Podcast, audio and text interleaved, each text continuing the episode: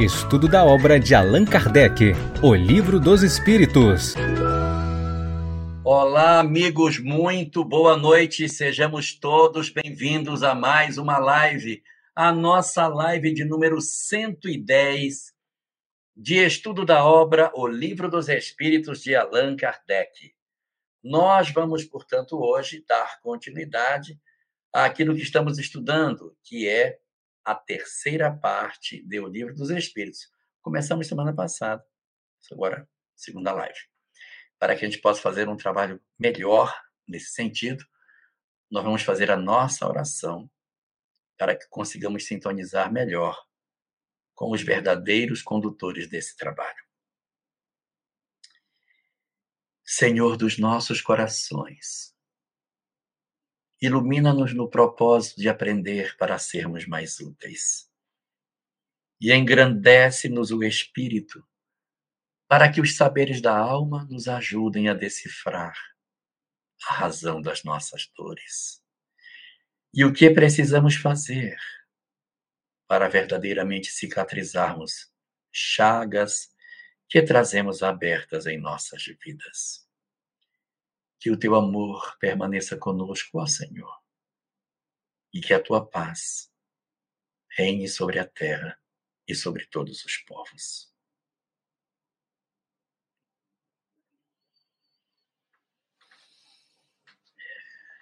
Muito bem, muito bem. Na nossa semana passada, nós estávamos estudando o comecinho das leis morais, que é uma parte de um livro dos Espíritos que eu, particularmente, eu gosto demais de estudar.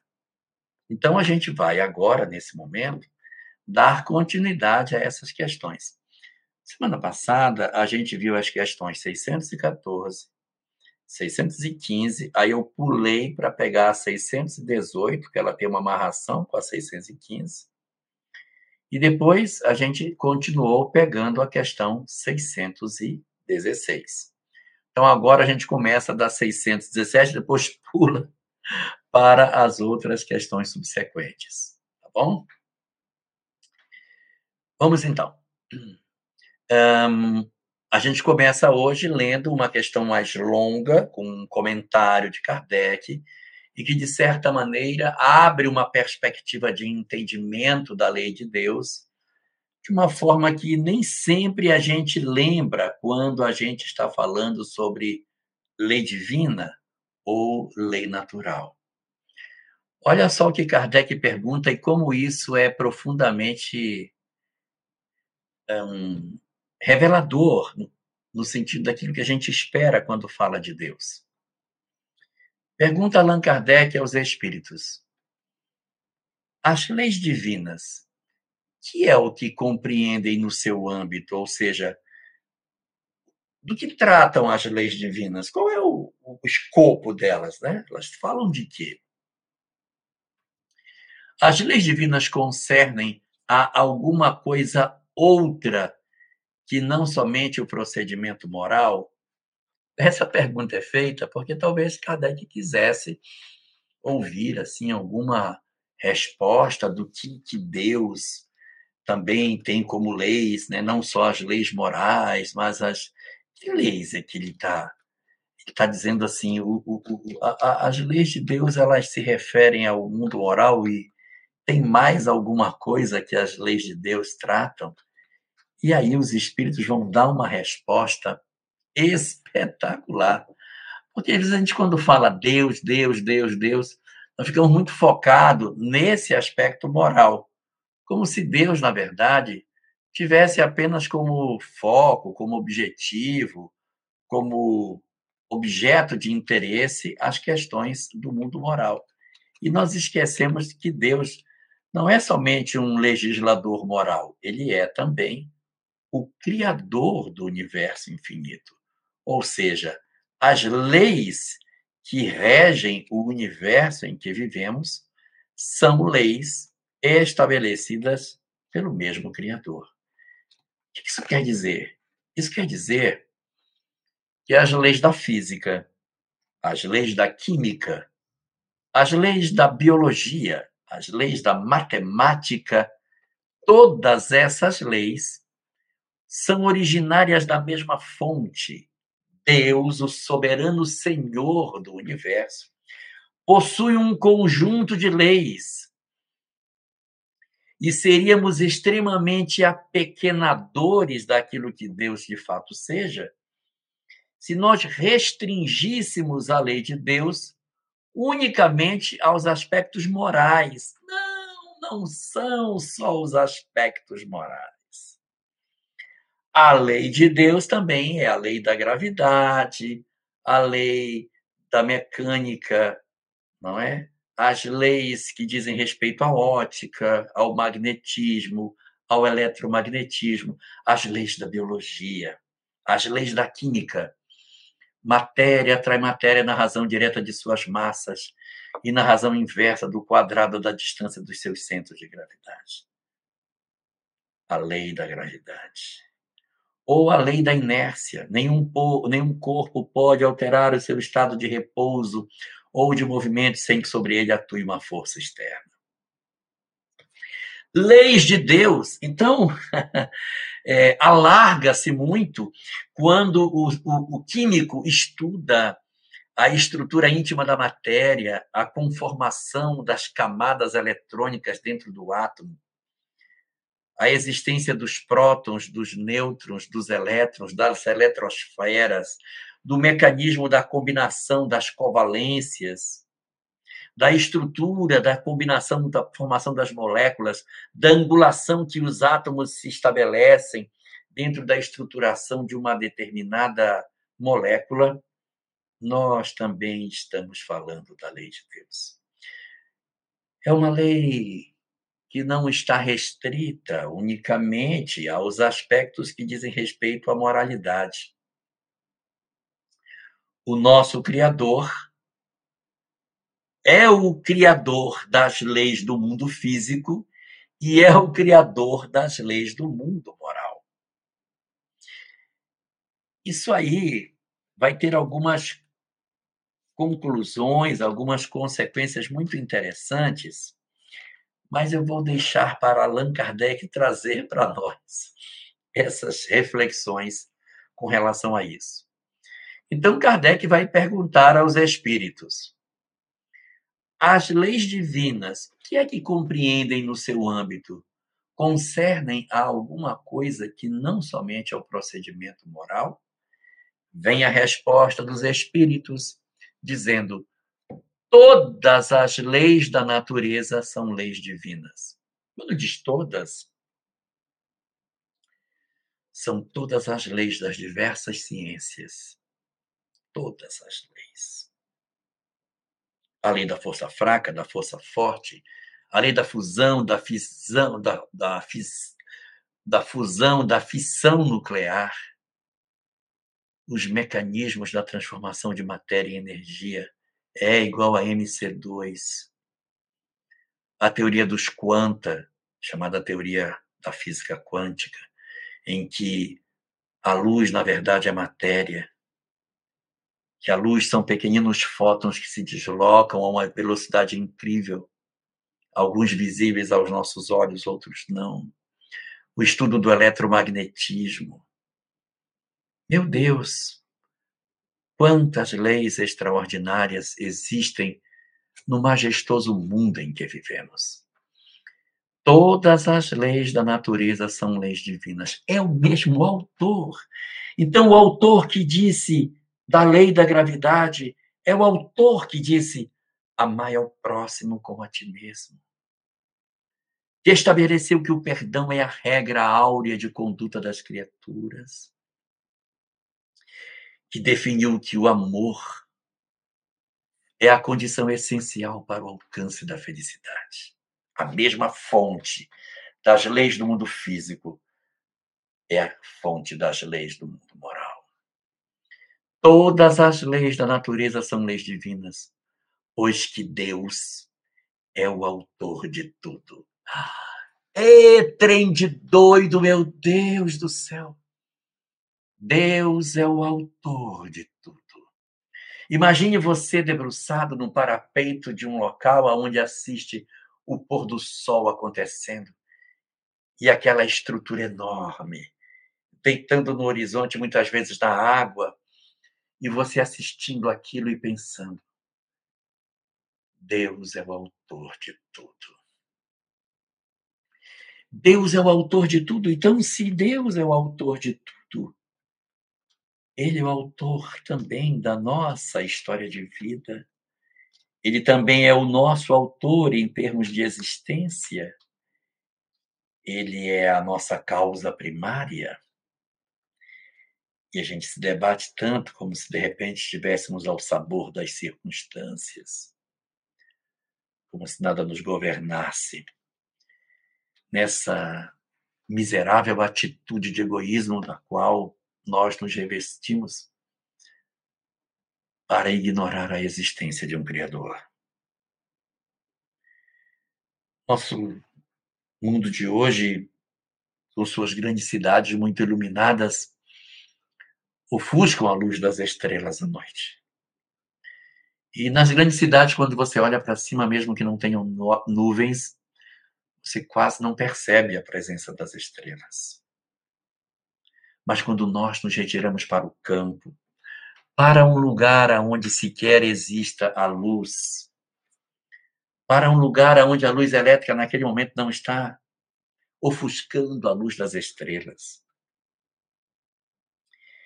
e nós temos a oportunidade de deitar e assistirmos o desfile das estrelas no céu, o passeio da Via Láctea, lentamente se deslocando na escuridão da noite, as estrelas cadentes, a imensidão incontável daquelas gemas preciosas no céu. Como é difícil que a gente possa perceber que verdadeiramente não possa existir um Criador. De onde teria vindo aquela majestosa criação gigantesca que a gente tem a chance de contemplar. Só que o homem ele é muito limitado na sua capacidade de compreensão do que seja Deus. Então, a gente foi criando especificidades em termos de compreensão dessa lei de Deus. Nós vamos percebendo que, como a gente não consegue abraçar todas as leis, nós vamos nos aproximando mais de umas do que de outras. E, nesse sentido, a resposta dos espíritos uma resposta que é curta mas ela se completa com o seguinte parágrafo: O sábio estuda as leis da matéria. O sábio estuda as leis da matéria, que são a lei de Deus. E o homem de bem estuda e pratica as leis da alma. Então, aqui você criou é, dois grupos de indivíduos os que são ligados às leis físicas e os que são ligados às leis morais. Como se fosse um braço do entendimento humano, conhecimento intelectual, e um braço do entendimento humano, o conhecimento moral. As duas asas que movimentam as criaturas no sentido da evolução. Então, na medida em que nós realizamos o nosso alçar voo na direção do infinito, as duas asas precisam estar desenvolvidas. A asa do conhecimento intelectual, a asa do conhecimento moral. Embora esse conhecimento é, intelectual não é só o conhecimento acadêmico, é também o conhecimento do experimentar da vida, do vivenciar, do das experiências naturais que a existência possui, independente de um livro. É também o conhecimento dos livros, mas é fundamentalmente o experienciar. Por isso que o conhecimento intelectual vem sempre antes do conhecimento moral. Eu preciso primeiro experimentar para depois dar um sentido moral para aquilo que eu experimentei. Então, a resposta dos espíritos, quando ele pergunta do que, que se ocupam as leis divinas, são todas as leis da natureza são leis divinas, pois que Deus é o autor de tudo. O sábio estuda as leis da matéria E o homem de bem estuda e pratica as leis da alma. Ou seja, nós separamos na nossa sociedade dois grandes flancos do conhecimento, como se fosse o lado esquerdo e o lado direito do cérebro, como se fosse a asa esquerda. A asa direita do desenvolvimento humano, o grande mecanismo de explosão da nossa capacidade de compreender e de amar. Na própria Cabala, quando a gente estuda um conceito chamado Etzraim, a árvore da vida, que é um desenho com umas bolinhas, ele mostra que no, no topo desse grande mecanismo evolutivo ao qual nós estamos sujeitos, existem duas instâncias é, muito particulares e muito interessantes. Uma bolinha que se chama Biná e a outra bolinha que se chama Horma. Biná, entendimento, compreensão. E Horma, sabedoria. Um é, é o entendimento, o saber. Isso é Biná. E Horma significa usar o conhecimento para a prática do bem. Binar e Horma são duas sefirot que estão lá no topo da árvore da vida, mostrando exatamente essa longa caminhada que o Espírito promove para compreender os dois flancos das leis divinas. O Binar, que é o lado intelectual, e o Horma, a sabedoria de todas as coisas. E essa pergunta é, Allan Kardec, ao perceber essa divisão, essa dicotomia, apresentando de um lado as leis físicas e do outro lado as leis morais, ele pergunta: e o homem diante disso, né? Como é que ele se posiciona? Para onde o homem se desloca? Pergunta Kardec assim: dado ao homem, dado é ao homem aprofundar umas e outras, ou seja, o homem tem que fazer uma eleição dentro desse elenco de leis para dizer: eu vou estudar as leis da matéria, ou eu vou estudar as leis do espírito. O homem ele tem que se aprofundar em umas e outras, ou seja, a gente precisa aprender as leis físicas e as leis morais, ou tem que aprender só um lado? Tem que aprender tudo, precisa aprofundar numas e nas outras. Compete ao ser humano o conhecimento dessa lei de Deus, ou seja, o que Deus espera das criaturas é um aproximar-se dessas verdades, desses conhecimentos. Resposta. Pergunta se é dado ao homem aprofundar-se numa e na outra. Resposta. É. É dado a ele fazer isso. Mas uma única existência não basta para tudo isso.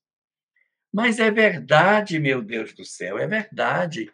Uma única existência humana é muito pouco. É muito pouco. Eu já estou com quase 100 anos. Está faltando pouco para inteirar 100. E eu ainda não consegui aprender, compreender as leis todas é muita coisa. Tem muita lei na biologia, tem muita lei na química, tem muita lei na física, na matemática. Meu Deus, quantas regras existem na astronomia? Quantos conhecimentos a gente possui nas várias áreas do saber? Isso só do lado das leis físicas das leis materiais, do mundo material. E as leis do mundo moral? A lei do amor, a lei do perdão, a lei do entendimento da vida, a lei da reencarnação. O extraordinário mecanismo da evolução do homem. Esse majestoso processo de transformação das almas, em que os espíritos vão promovendo a sua experimentação, se movimentando nessa grande e extraordinária possibilidade de aprender. Oh, meu Deus! Como é gigantesco o que ainda temos que aprender. Seria uma ingenuidade muito grande que nós vivêssemos uma única existência se nós sabemos que uma existência humana não dá para aprender tudo. O ser humano tem sede de saber, sede de compreender. Então, o Criador criou suas leis físicas e morais e oportunizou aos espíritos a, a grande saga do seu desenvolvimento no curso dos milênios. Deu para nós instrumentos maravilhosos para que a gente pudesse promover a nossa evolução.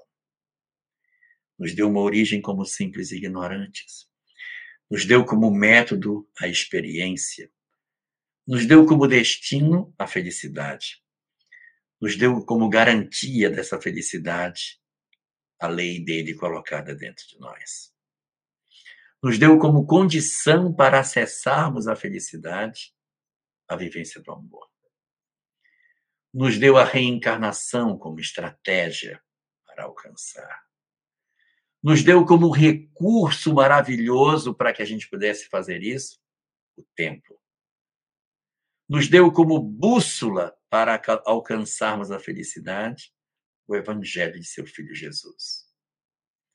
Ofereceu-nos o livre-arbítrio para que a gente pudesse efetivamente escolher o caminho e o tempo que iríamos levar para que nós chegássemos à felicidade.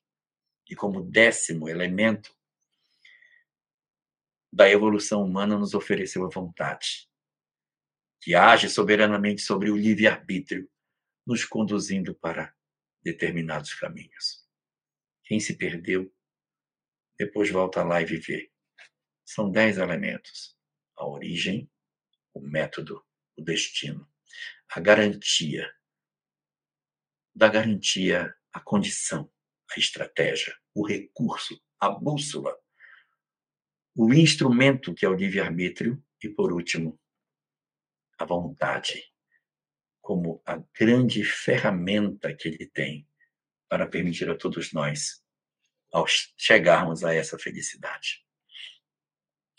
Nós vamos ter toda essa longa caminhada para fazer.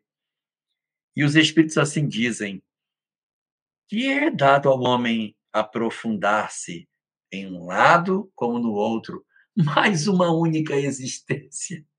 Ai, uma única existência é muito pouco. O cara faz uma existência inteira e ele é físico. Aí na outra ele vai ser químico, na outra ele vai ser biólogo, para poder aprender. E quando ele termina de ser biólogo, a física já avançou, ele tem que ser físico de novo. Mas ele tem que aprender as leis do mundo moral. E tem que conhecer as ciências no sentido mais abrangente. Aprender todas as ciências, não só as ciências naturais, mas as ciências humanas, as ciências biológicas do funcionamento do corpo, da anatomia, da fisiologia, das patologias. Nossa, da propedêutica.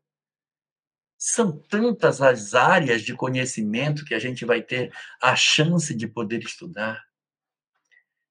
Esse magistral arcabouço de conhecimento que a natureza possui. Então, nesse sentido, diante dessa imensa quantidade de saberes que o nosso planetinha, o nosso, só o nosso planeta é, já possui, então imagine o que a gente poderia ter como, como resultado de, de todas essas coisas. A gente vê assim, ó. Kardec, analisando tudo isso, faz o seguinte comentário efetivamente o que são alguns anos, o que são alguns anos para a aquisição de tudo o de que precisa o ser. Meu Deus, gente, é uma imensidão de saberes absurdo. Então, o que são alguns anos para a aquisição de tudo o de que precisa o ser a fim de se considerar perfeito? Olha, para que a gente consiga alcançar a perfeição, eu tenho que ter a habilidade de alcançar todos os saberes, todas as verdades do mundo físico e mergulhar na imensidão de conhecimento do mundo moral.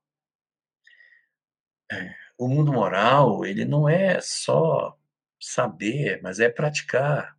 Como a gente viu, o homem de bem, ele não só conhece a lei moral, mas ele a pratica. Senão ele é só um intelectual. Para que ele seja um homem de bem, o conhecimento moral que ele se faz portador precisa ser vivenciado, senão ele não é homem de bem, ele é só um intelectual do conhecimento moral, mas ele não é um, um homem de bem. Então aqui diz assim, que são alguns anos para a aquisição de tudo o que lhe precisa ao ser a fim de se considerar perfeito, embora apenas se tenha em conta a distância que vai do selvagem ao homem civilizado. Isso é verdade. Quando a gente fala assim, meu Deus, a gente tem quanta coisa a gente tem para aprender, para se desenvolver, como se de fato o, o término da nossa jornada, o encerramento das coisas que, que a vida pode nos oferecer é chegarmos na condição de uma sociedade civilizada. Negativo. A nossa, a nossa sociedade dita civilizada, meu Deus do céu, ela é profundamente ainda atrasada. Porque às vezes, e o nosso planeta nos dá a possibilidade de perceber isso, nós percebemos dentro de todas essas questões coisas incríveis, como, por exemplo, nações extremamente desenvolvidas tecnologicamente, com conhecimentos tecnológicos indescritíveis. Boa noite, Daniel. Boa noite para você. Salve, Daniel Fortuna. Seja bem-vindo. Então, é, conhecimentos incríveis, fantásticos, estrondosos, mas são cruéis de conhecimento intelectual, não tem necessariamente conhecimento moral. Sou detentor de prêmio Nobel, mas sou mau. Sou duro. Tenho dificuldade de lidar com as pessoas diferentes de mim. E a gente fica achando que o topo da jornada é chegarmos na condição do homem civilizado. homem civilizado. O dito homem civilizado é um primitivo. É um primitivo ele ainda não aprendeu a amar. Ele não é verdadeiramente uma alma transcendente, espiritualizada, não necessariamente. Então, o topo da jornada não é, não é, não é, mas não é mesmo nada que a gente pensa que possa ser. O nosso grande e magistral trabalho de desenvolvimento emocional está exatamente no dom de podermos sentir amor dentro de nós. E aí é por isso que os espíritos, dando essa resposta a Kardec, fazem que ele escreva esse comentário. Aí é Kardec escrevendo. Efetivamente, o que são alguns anos para a aquisição de tudo de que precisa ser, a fim de se considerar perfeito? Embora apenas se tenha em conta a distância que vai do selvagem ao civilizado, que não é quase nada.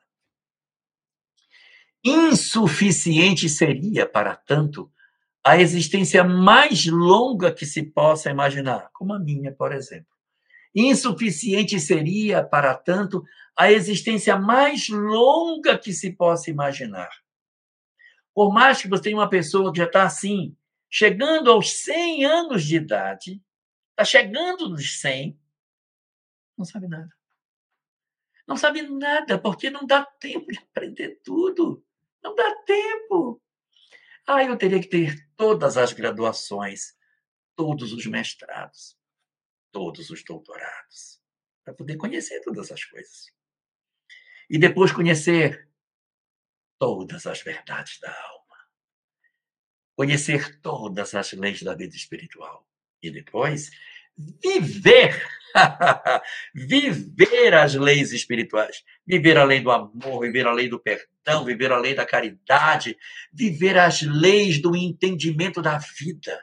Aí sim, quando eu tiver todos os doutorados, todos os mestrados e graduações, todos os saberes do mundo moral e viver isso, aí legal, aí a gente a gente tá bem.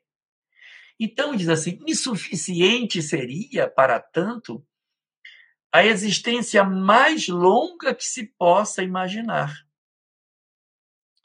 Ainda com mais forte razão o será quando curta, como é para a maior parte dos homens. Então assim, se uma existência extremamente longeva já não dá para aprender tudo, imagine se o cara tem uma existência curtinha, de poucos anos, poucas décadas. Como é que ele vai é, é, realmente ter essa condição? Né? Se não existisse a reencarnação, não ia dar nunca para ser perfeito. Ainda nunca. Porque esse é só um suspiro. Já acabou. Só a vida como um lampejo. Acabou. Como se fôssemos um pirilampo. A vida como apenas um, um flash na eternidade. Não é nada. É por isso que a imortalidade se impõe sobre as nossas vidas. É por isso que a gente vai perceber a importância da compreensão de todos esses conhecimentos para nós. E aqui, encerrando essa discussão sobre a questão 617, os espíritos avançam, perdão, Kardec avança dizendo: entre as leis divinas, Umas regulam o movimento e as relações da matéria bruta, leis materiais. Ou seja, as leis físicas, cujo estudo pertence ao domínio da ciência. Muito legal. Então, Kardec está aqui deslumbrado com a definição do que é lei natural. As leis divinas, elas estão divididas em dois grandes corpos. Um primeiro corpo são as leis que regulam o movimento e as relações da matéria bruta, física, química, biologia. São as leis físicas, cujo estudo pertence ao domínio das ciências. As outras leis dizem respeito especialmente ao homem, considerado em si mesmo, nas suas relações com Deus e com seu semelhante. De onde foi que ele tirou isso? tirou da frase da conversa de Jesus com o doutor da lei, quando o doutor da lei pergunta, lá em Lucas capítulo 10, o que devo fazer para alcançar a vida eterna? Jesus então lhe pergunta, o que está escrito na lei? Como é que tu lês? E o doutor da lei então responde: Amarás o Senhor teu Deus de todo teu coração, de toda a tua alma, de toda a tua força, de todo o teu entendimento e ao teu próximo, como a ti mesmo. Estão três leis aí, né? O amor a Deus, nas suas diversas expressões, o amor ao próximo e o amor a si mesmo. E a gente vai observar essa tríade, amar a Deus, amar ao próximo, amar a si mesmo, disposta aqui, ó. A primeira parte das leis são as leis da matéria. E a segunda parte das leis são as leis que dizem respeito especialmente ao homem, considerado em si mesmo, amai a si mesmo, nas suas relações com Deus, amai a Deus, e com o seu semelhante, amai ao próximo. Então aqui está, amar a Deus e ao próximo como a si mesmo está aqui. Aí diz, contém as regras da vida no corpo Isso aqui, inclusive, é, eu queria fazer essa observação. Quem gosta de Esperanto vai poder ver isso. Quando a gente pega esse texto aqui, na tradução que é apresentada pelo Guilhom, em português, ele diz: contém as regras da vida do corpo. Mas as regras da vida do corpo são regras da vida material. Quando nós tomamos essa mesma questão lida em Esperanto, não é o que está dito. Está dito, compreende as regras da vida no corpo e não do corpo. A vida no corpo é a vida no sentido da vida encarnada. Então, ele contém as regras da vida no corpo, bem como as da vida da alma. Lei moral. São as leis morais. E aqui Kardec, então, abre um cenário maravilhoso, desfraudando para nós uma compreensão muito mais larga do que seja a lei de Deus, para que nós não fiquemos com uma leitura assim fracionada das coisas. Quando eu era menino pequeno, fazia faculdade, eu tive uma vez a oportunidade de ter um professor, professor era judeu, inclusive. E aí nós fomos para o laboratório, de, ele era professor de física na faculdade. E aí nós entramos no laboratório de física, ele começou a mostrar, ó, durante o semestre, vamos ter a oportunidade de fazer, mostrou todos os experimentos. Aqui vamos fazer um experimento tal, assim, assim, assim, assim. Naquela máquina ali iremos fazer. Ele fez uma espécie de um sobrevoo de todas as experiências que no laboratório de física a gente ia fazer, acompanhando, fazendo medições e tal. E aí, depois que ele mostrou tudo, ele disse: O que vocês acham que reunindo todas essas experiências que a gente vai ver, o que, vocês acham que a gente vai estar observando aqui no laboratório? Podem falar. Aí, ah, a gente vai observar as leis da física. Aí, não, a gente vai observar é, o desenvolvimento do conhecimento humano. Aí cada um foi dando uma definição. Aí esse meu professor disse, não, vocês podem até ter parcela de razão com relação a isso. Mas, na verdade, nós estaremos aqui para ver Deus. Vocês terão a chance de ver o Criador através dos experimentos. Vocês vão ver a mão invisível de Deus movimentando os objetos, fazendo os fenômenos acontecerem. E você, aí falou e disse, e vocês vão ter dificuldade de enxergá-lo. Vocês vão ter dificuldade de ver diretamente Deus agindo aqui. Vocês não verão a mão invisível do Criador. Sabe por quê? Porque Ele é o simples. E nós precisamos nos despir das complexidades para podermos ver o simples que vai se manifestar nos experimentos que vocês vão assistir no laboratório. Eu nunca esqueci da aula desse professor. Nunca esqueci. Ele era um cara muito interessante. Professor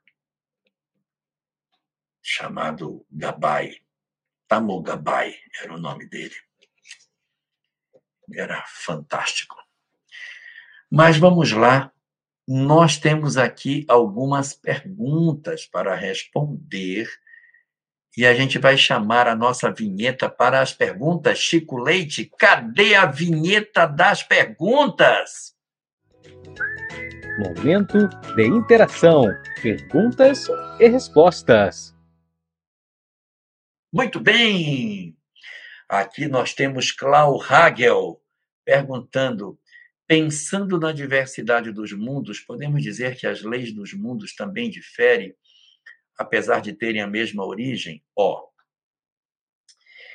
Nós tivemos um pensador na Grécia Antiga chamado Aristóteles, que pensava assim. Aristóteles achava que a Terra era o lugar onde, onde toda a imperfeição existia. Aqui é o mundo imperfeito. Olhava fora da Terra e dizia: lá fora da Terra é a perfeição. Pensamento de Aristóteles. Aqui é a imperfeição, lá a perfeição. E isso foi verdade durante muitos séculos. Até que no período da experimentação de, de Galileu Galilei, isso acabou. Até já comentei isso aqui numa outra live.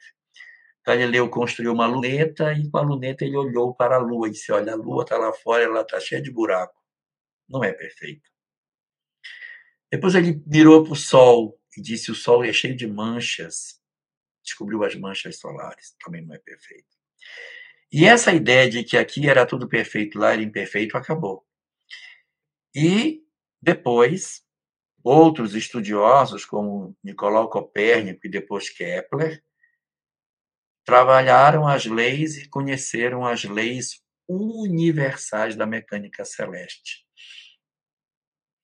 Nos dizendo que, do ponto de vista material, as mesmas leis que acontecem aqui acontecem no universo infinito.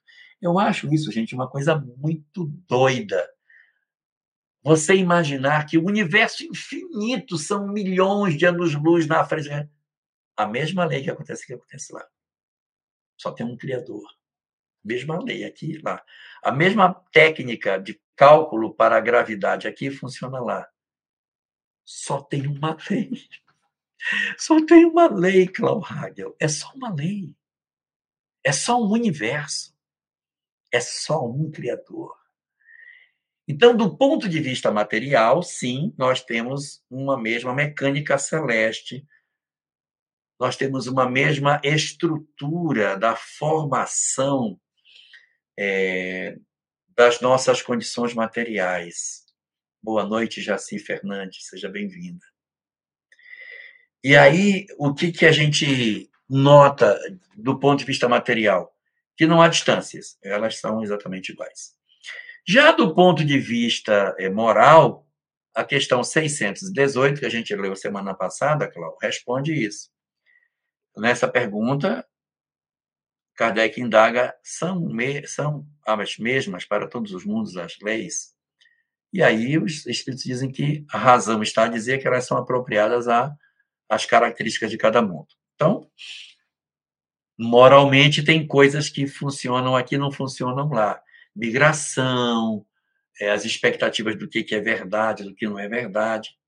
Cada mundo tem suas relações. Por exemplo, a, a, a lei de Moisés é entendida, né, os Dez Mandamentos, como a lei divina. Mas ela não entrega tudo. Não entrega tudo porque ainda éramos muito primitivos, né? Então é uma lei ainda muito iniciante muito no início de todas as coisas. Aí a gente vai perceber que é, as leis, do ponto de vista moral, elas podem ter. A lei é uma só, mas em cada mundo ela pega uma particularidade do processo evolutivo dessa lei. Vou fazer uma comparação. É, um, o bebê, a criança, o jovem, o adulto e o velho são todos o mesmo ser. É tudo a mesma lei. Mas o que acontece com uma criança não acontece com um adulto e com um velho. Não, alimentação, não, alimentação da criança é diferente. Mas mudou? Não, a lei é a mesma. Mas o estágio em que você está tem características diferentes. Então, respondendo aí a sua pergunta, do ponto de vista material, a mecânica celeste é a mesma no universo inteiro. Do ponto de vista moral, cada planeta com um grau de evolução diferente. Cadê a segunda pergunta? Jamila Valente, muito bem. Vamos lá, Jamila. Nós, estando no mundo espiritual, temos uma capacidade de absorção de conhecimentos maior do que a que temos quando estamos encarnados, certo? Parte desse conhecimento podemos adquirir lá. Hum, Jamila, isso é uma verdade relativa. Eu diria assim que, via de regra, é verdade. Via de regra, é verdade. Por quê? Porque lá a gente tem é, uma capacidade intelectual mais dilatada, nós não temos a necessidade de dormir como aqui. Nós temos algumas vantagens, memória está mais viva, Então, tem algo que nos facilita. Então, via de regra seria, mas isso não é uma regra absoluta. Existem colocações dos Espíritos, não vou saber dizer agora a obra, que diz assim, mas depois eu vou achar. E muitos de nós somos mais lúcidos encarnados do que desencarnados. É, é, a, a lucidez, às vezes, está muito mais presente nos que estão encarnados do que nos estão do lado de lá. Mas como é que pode isso? Ah, como é que pode? Isso pode porque alguns de nós é, carregamos para o mundo espiritual muitas culpas. E quando nós estamos aqui, a gente parece razoavelmente normal. Não, não. Aí tem a minha empresa, meus negócios, eu faço. Às vezes eu, eu trabalho com a questão da guerra, né? Então eu, eu, eu acho que está tudo certo. E aí eu digo, não, pode matar, pode isso, pode aquilo, e eu não sinto nada. E aqui eu pareço estar mais lúcido. Quando eu vou para lá, eu fico completamente dementado completamente. É, é, é, aqui, achei, ó. É o livro Ceareiros de Volta, na página 39. Ceareiros de Volta, na página 39. Alguns são mais lúcidos quando estão vivos.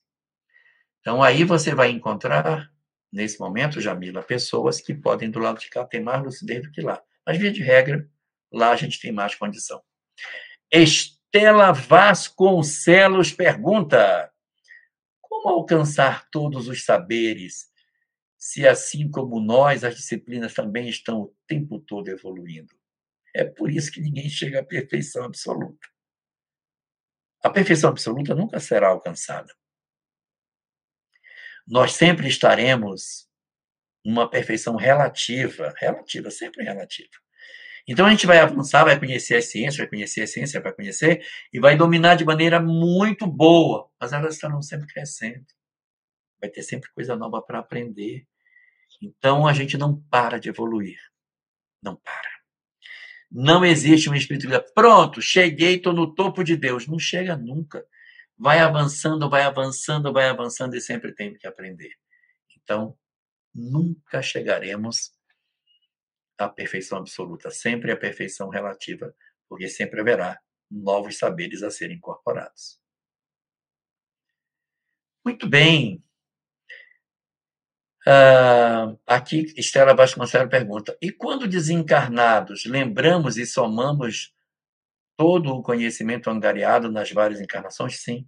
A gente vai armazenando e vai, vai somando. Vai armazenando e vai somando. A Graziele Politano pergunta: se a perfeição absoluta não vai ser alcançada, como chegaremos a ser como Jesus? Mas Jesus não tem a perfeição absoluta. Jesus também é a perfeição relativa. Olha, Graziele, eu não quero diminuir Jesus, por favor, me entenda.